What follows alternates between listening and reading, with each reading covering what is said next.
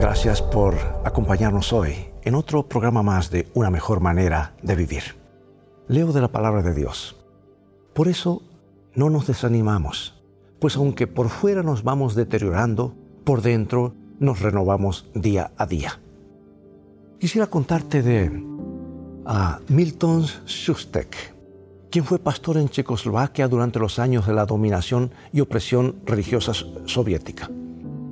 Cuando los comunistas se apoderaron de su país, Schustek quiso estar libre para ministrar a su congregación de guardadores del sábado de Praga. Pero los comunistas tenían otras ideas. Ellos tenían la intención de mandar a todos los pastores a los campos de trabajo forzados.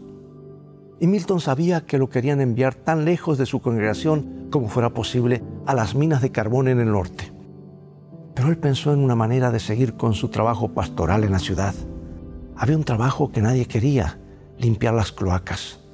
Nadie quería descender por esas estrechas e inmundas alcantarillas, cientos de metros por debajo de las calles de la ciudad. Así que Milton decidió ir a ver a los oficiales comunistas y pedir ese trabajo. Pero primero se arrodilló y oró, Jesús, quisiera adorarte cada sábado. Ayúdame a guardar tu ley y serte fiel. Y Milton fue a ver al oficial local. Le dijo, entiendo que ustedes quieren enviarme a las minas a trabajar. Déjenme decirles algo. Mi abuelo trabajó en las minas y mi padre trabajó en las minas y yo estoy dispuesto a trabajar en cualquier mina a donde ustedes me envíen. Pero tengo una sugerencia. Ustedes necesitan que alguien haga el peor trabajo que tienen. Yo lo sé. Es descender a las cloacas y estoy dispuesto a hacerlo. ¿por qué no me asignan para limpiar las alcantarillas de Praga? Estaré feliz de hacerlo. El oficial estuvo de acuerdo en darle el trabajo. Admitió que era un trabajo muy pesado, oscuro y solitario. Pero valió la pena cada día, dijo, porque podía adorar a Dios con mi congregación cada sábado. Amigo y amiga, Dios tiene sus fieles en todas las épocas. Son como luces que brillan en un lugar oscuro. Milton Justek estuvo dispuesto a servir a Dios a toda costa. Dios lo cuidó y va a cuidar de ti también.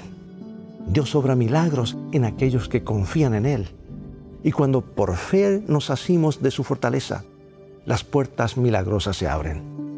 Él las abrió para Milton Schustek y las abrirá para ti también. Nunca veremos a Dios obrar milagros en nuestras vidas si transigimos descuidadamente. Porque el, transigir niega a Dios el privilegio de obrar un milagro para liberarnos de nuestro dilema.